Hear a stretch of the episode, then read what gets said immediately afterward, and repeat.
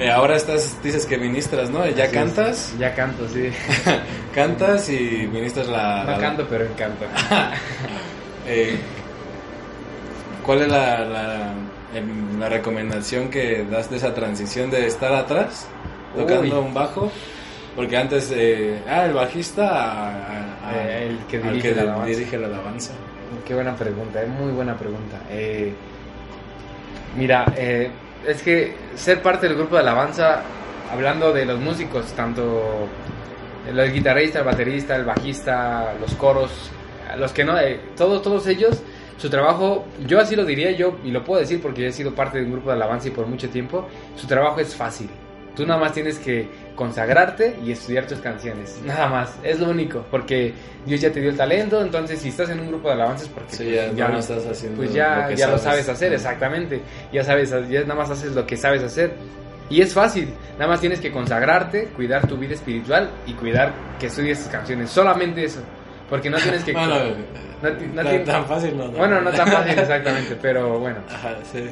Eh, pero aún así, aún así, si ah, conocemos casos, conocemos muchos casos de gente que no cuidaba su vida eh, espiritual y aún así seguía en el grupo de alabanza. O el caso contrario, de que gente que cuidaba su vida espiritual y era muy, muy aplicado del, del lado espiritual, pero que pues carecía de talento, o tal vez no, no, no que carecía de talento, sino que no estudiaba. sí. Entonces, había de los dos casos. Entonces,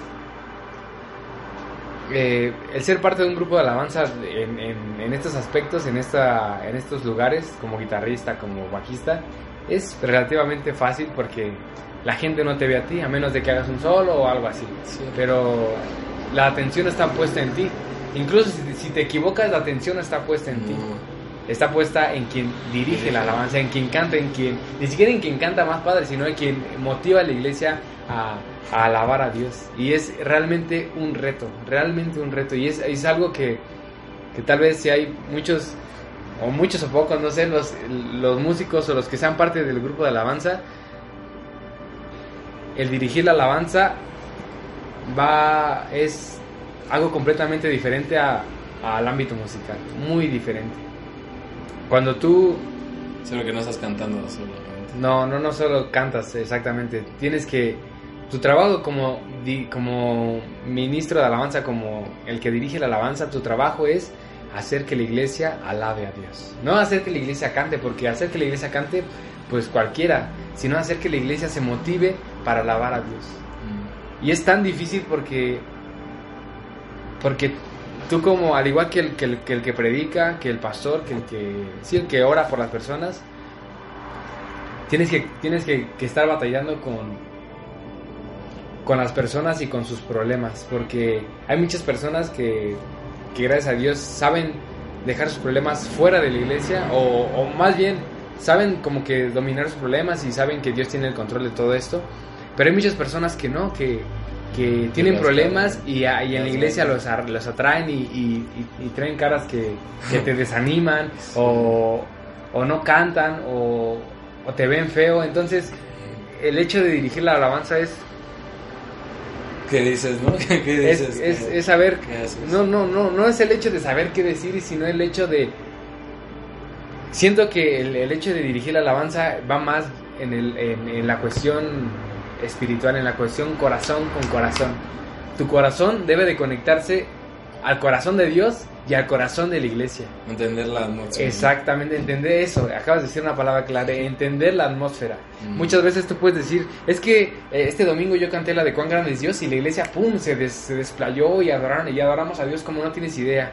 Y 15 días después quise cantar lo mismo, pero ya no pasó. No, que no está la misma. Exactamente, porque no está la misma atmósfera. Entonces, el arte, si me permites decirlo así, el arte de, de dirigir la alabanza es saber no, no solamente discernir la atmósfera, sino crear atmósferas Mm. crear la atmósfera de adoración dentro de tu iglesia. Y eso es lo difícil, porque para crear una atmósfera de adoración, tú debes de ser un adorador. Mm. Para que alguien pueda crear una atmósfera de adoración, eso es algo que he aprendido, tú debes de ser eh, una, un verdadero adorador. Y eh, leí algo en una historia de un amigo que sigo, que él también dirige, bueno, no dirige él, él nada más canta en una iglesia, y dijo, y decía, decía su historia, una falsa consagración es una falsa adoración. Entonces, alguien que dirige la alabanza sí o sí tiene que estar consagrado a Dios. Sí o sí. Y yo lo he visto muy claro, pues ahorita que estoy dirigiendo la alabanza, cuando soy joven y no me da, no me da vergüenza decirlo porque pues Dios lo sabe y pues Dios sabe que no me he consagrado lo suficiente. O hay temporadas de mi vida en las cuales me consagro mucho y temporadas en las cuales digo, estoy súper flaquísimo, no, no, no he abierto mi Biblia en una semana, o sea, y, y tú como, como, como ministro, como el que dirige la alabanza, lo, lo sopesas en la iglesia. Sí. Ese es mi caso, lo sopeso en la iglesia. Cuando yo sé que mi semana estuvo mal y no tuve comunión con Dios, sé que la, que la, que la adoración o la alabanza va a ser pesada para mí. ¿Por Sí. qué? Porque me va a costar meter a la iglesia a la presencia de Dios. Sí, Entonces, no exactamente, miedo, ¿no? porque no vengo como conectado con Dios. Eso es lo más difícil. Entonces, Entonces- el consejo es El consejo principal es consagración, sí, eso es lo que leí. Si hay, si no hay, si hay una falsa cons- consagración, hay una falsa adoración. mm, ser adorador, es dejar de un lado tu talento, dejar de un Exactamente. lado Y comenzar si a adorar. bueno, si eres malo. Ya hablamos de, de todo lo que has hecho y de todo lo que haces. muchísimo.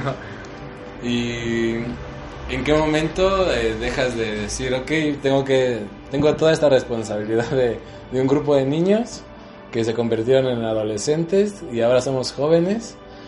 ¿En qué momento dices, esto que estoy haciendo, esto que, que me gusta, esto que, que- que me apasiona y que tengo el tiempo, el espacio y, y el talento para hacerlo? eh, ¿En qué momento dices, esto que estoy haciendo realmente lo estoy haciendo para, para un Dios que existe? Un Dios que, que me mostró y que, se, que me dijo, este soy yo, que yo soy, yo soy Jesús. ¿En qué momento conoces a Jesús? Ok. Este, estuve, estuve pensando, sabía que el tema principal era de esto y sabía que pues como tú como yo hemos conocido a Jesús de muchas maneras, pero Sí. conectándolo con lo que acabo de decir, como te dije en un principio, el estar en un grupo de alabanza es muy, es muy, es muy, es muy padre, es muy hermoso, pero a la vez es muy peligroso. Y para mi mala fortuna o mi mala suerte o para, eh, para lo malo para mí es que yo me dejé, me dejé guiar por lo que mi talento podía hacer. Y me dejé guiar por lo que... Pues sí, por, por, Lo que por, lo, por lo que yo podía hacer, por mi egoísmo, por mi vanagloria. Y, y dejé de un lado el, el hecho de adorar a Jesús, de, de adorar a Dios, de alabarlo realmente y comencé a enfocarme más en que la música me saliera bien, en que el solo que iba a tocar en esta canción me saliera bien.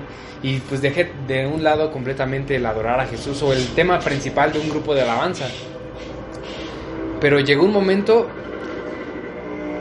en el cual te digo, yo ya no me sentía a gusto tanto en el grupo de alabanza como pues en la iglesia. Y eso fue yo creo que mucho, mucho, mucho tiempo antes de lo que, de lo que causó mi, mi, mi ruptura con la iglesia anterior. Fue mucho, mucho, mucho tiempo antes. Este, y el problema aquí, bueno, no problema, sino lo raro aquí fue que, que yo me llevaba bien con todos. Y muchas veces cuando tú te vas de una iglesia es porque o alguien te cae mal o alguien te vio feo o, o tienes problemas con alguien, pero lo raro aquí era que yo amaba a todos y yo los amo a todos aún y, y yo me llevaba bien con todos, pero aún así había algo dentro de mí que como que no me dejaba... eh, que, no me, que no me hacía sentirme ya parte de o a gusto, no sé cómo decirlo. Y yo pensaba muchas veces, es que tal vez estoy en pecado y, y, pues tengo que, que consagrarme para que eso se vaya de, de mí. Y sí, buscaba la presencia de Dios y me, me santificaba. Y sí sabía y buscaba la presencia de Dios y sentía paz, pero aún así había algo que me decía como que, como que ya no, no sé si ya no pertenecía o si algo había mal, no sé. Eh, pero aún así yo seguía como que enfocado en mis ondas de mis talentos y de que la música saliera bien. Y pues pasó lo que ya tú y yo sabemos de que tu- tuvimos este, este pasó esta, esta situación en, en- en nuestra iglesia que, que, que nos fuimos a otra iglesia a, a iniciar un nuevo proyecto en mi caso. Estabas enfocado en otras cosas, en tu En mi... en- de responsabilidad. exactamente, en eso tu- era lo principal, mi responsabilidad. En tu talento, en que esto tiene que sonar bien, en esto tiene que... Todo esto que me dicen, esto que me piden, lo tengo que hacer eh, exactamente como me lo piden para yo estar ahí. Exactamente. Pero...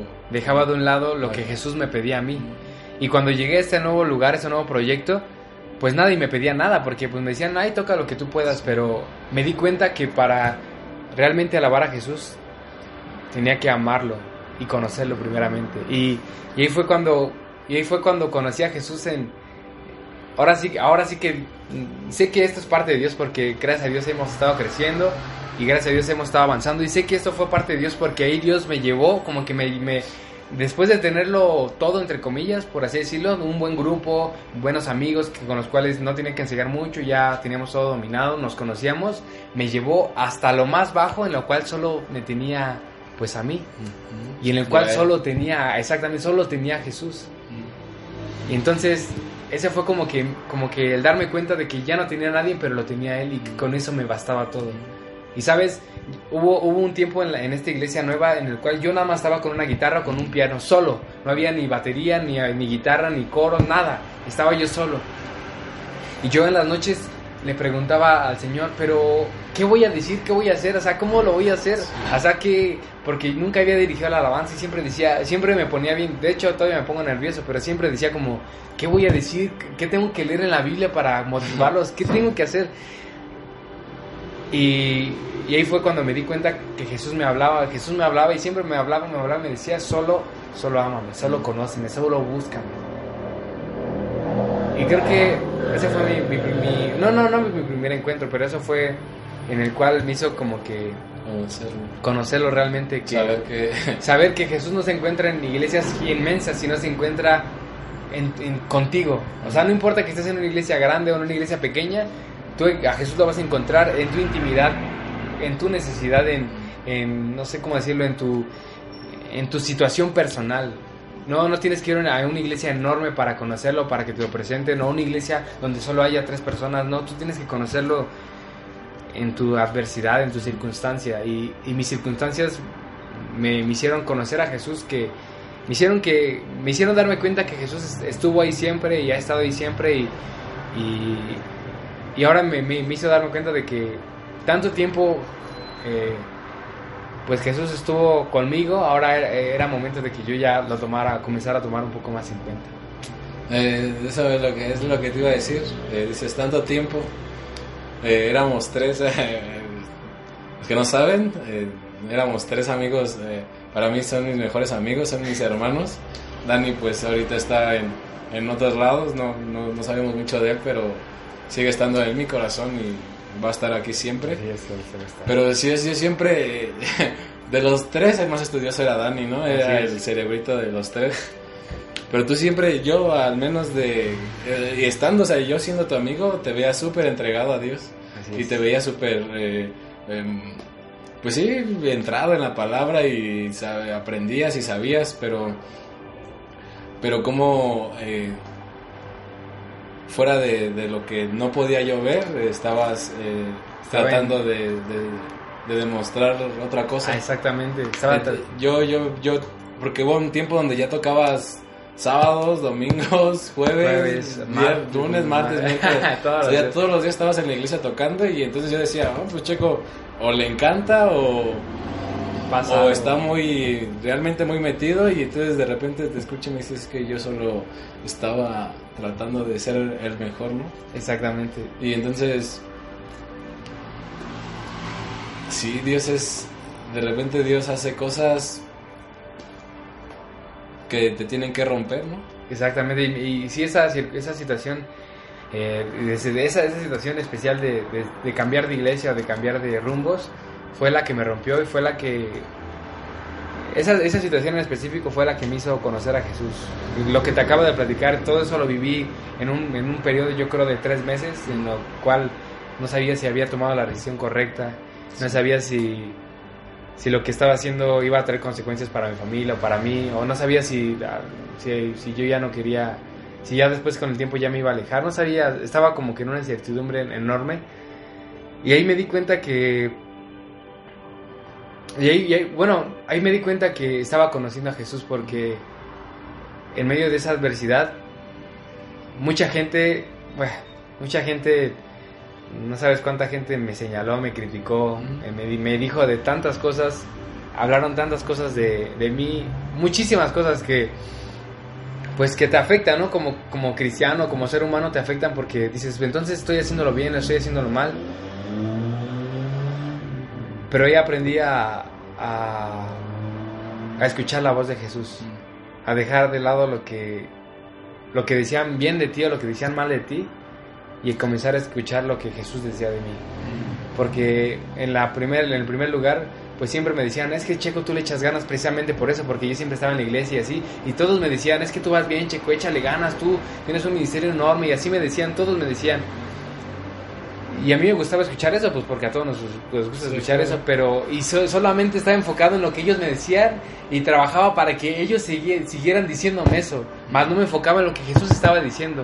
Más no me enfocaba en que, aunque yo estaba en la iglesia, pero estaba en, en- en mi, en, mi, en mi, no sé, en mi escuela diciendo maldiciones o, o, o viendo pornografía o no sé, haciendo cosas que no le agravan a Dios, pero mientras yo estuviera bien en la iglesia, yendo todos los servicios a la iglesia y con, con, con que todas las demás personas vieran que yo estaba bien, entre comillas, Lo que era lo, era lo que dejaba ver, pero siempre oculté la voz de Jesús y, y este proceso fue lo que me hizo aprender a, a dejar de lado tanto lo que me decían, no, si estás bien en este lugar, o decía, no, estás en el lugar incorrecto, me hizo enfocarme a, a- a escuchar a Jesús, a conocerlo y decir Dejar de lado un lugar, un, un- un lugar, un puesto, un- un- una, una jerarquía, un, un conocimiento incluso, porque o sea, se supone que supone que yo era muy estudioso de la Biblia o que ya me sabía no sé cuántos versículos. Dejar de lado todo eso y comenzarme y humillarme y decir, no soy nada, Jesús. ¿Qué, qué, qué- tú qué dices de mí? Y eso fue lo que, en esa etapa de mi vida fue lo que me hizo conocer a Jesús de una manera muy, muy especial.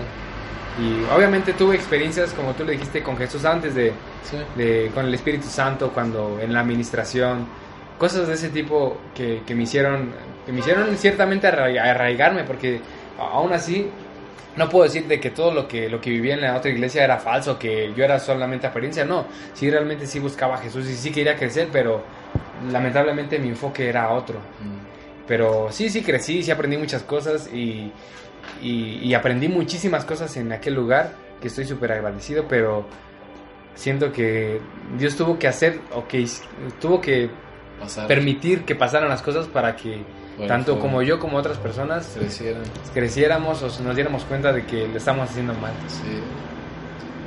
Wow. eh, toma, desde el inicio me, ya tenía esta pregunta. En el inicio lo dijiste, cuando dijiste de, de tu escuela. Ahorita dices la decisión que tomé. Es una de esas dos cosas y te pregunto cuál es la decisión más difícil que has tomado en toda tu vida. Y esta, esta pregunta, esta pregunta siempre me la hago y siempre.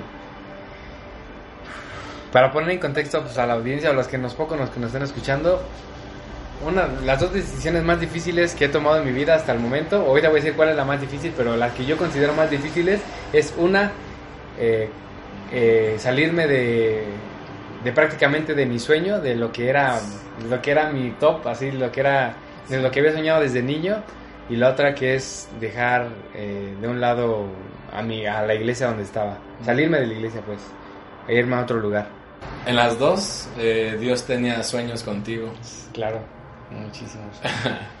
Yo eh, pasé los dos procesos contigo. Los dos, los dos, los dos sueños los viví contigo.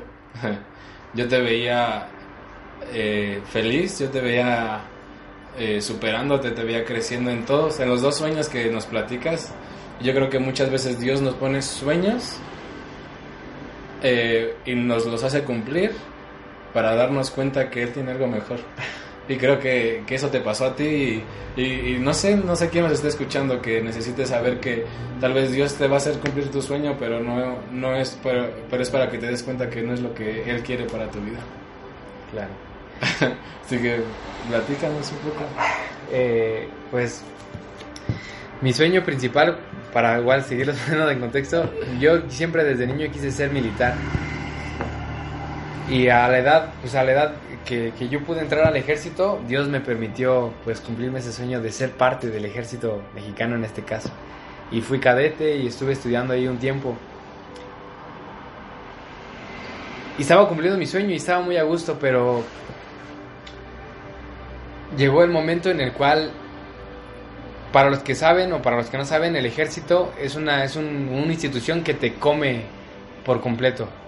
Hay, de hecho, cuando llegué a mi, bienvenida a aquel plantel, el general que nos recibió nos dijo, desde este momento ustedes están vendiéndole su alma al ejército mexicano, porque de aquí ya no, de aquí ya no, ya su vida completa, para los que vayan a continuar o los que vayan a seguir su vida, va a ser, completamente del ejército. Si estás en tu casa en una comida familiar y te llamamos, tienes que estar aquí, ya, te- te- bueno, me dieron las explicaciones.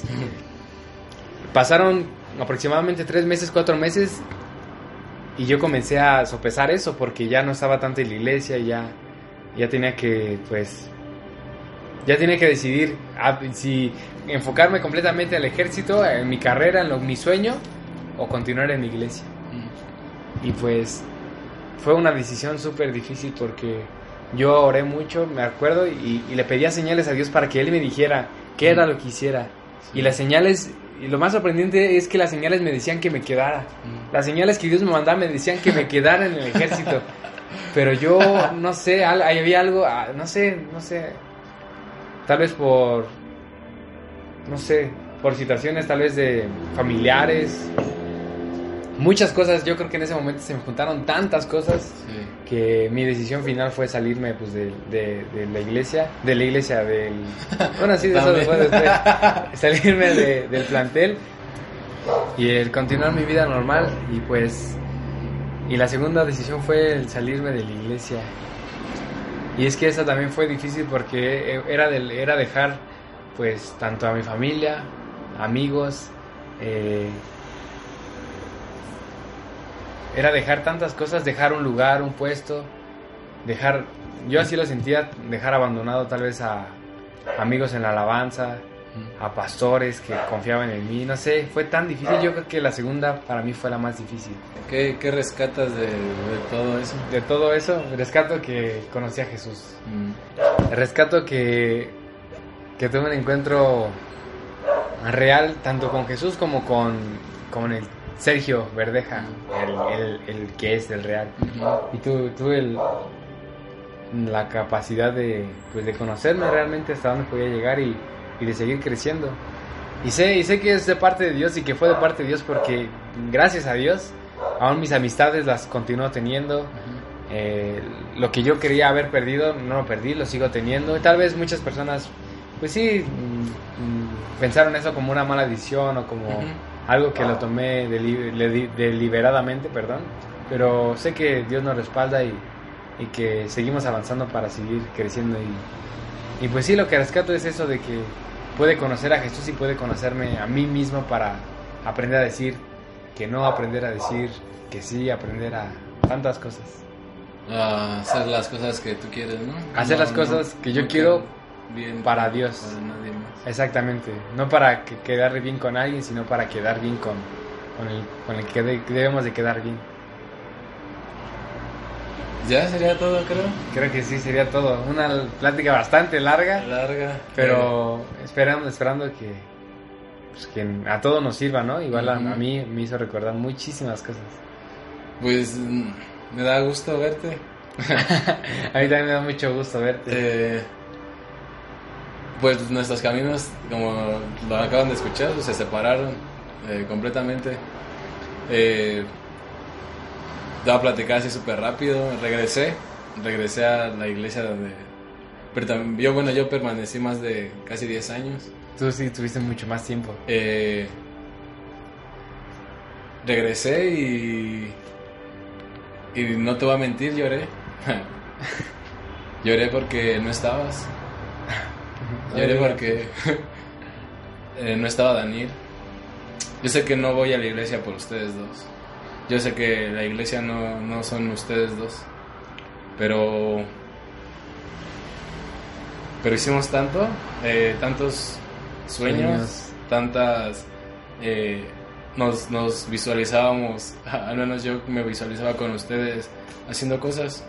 Y entonces regresar y, y no sentir hogar, familia en ese lugar me, me puso triste. Y me da, eh, no sabes qué alegría me da que podemos hacer esto. Porque esto me va a abrir eh, el camino de que voy a tener un amigo para siempre. Así y el día que no estés te voy a poder escuchar. Claro. Entonces espero que Dios te bendiga y que te bendiga a tu familia y a todas tus generaciones porque eres increíble. te quiero. Te quiero, amigo. Bye. Por siempre y pues... no, pues igual. Sabemos que nos tenemos el uno para el otro y a pesar de ya no estar en la misma iglesia, sabemos que pertenecemos al mismo cuerpo. Y, y eso aunque, aunque la tierra, ahorita ya es casi imposible por las redes sociales, pero aunque la tierra ya se nos separe nuestra conexión, algún día nos vamos a reencontrar. Pero eso no va a pasar porque aquí vamos a estar haciendo podcast para, para todo el mundo. Y pues eso sería todo por el, por el episodio número 2. Eh, disfrútenlo. Es, un poquito largo, pero sé, sé creo que es de, es de bendición. Es de bendición. Hasta luego, bye. Bendiciones.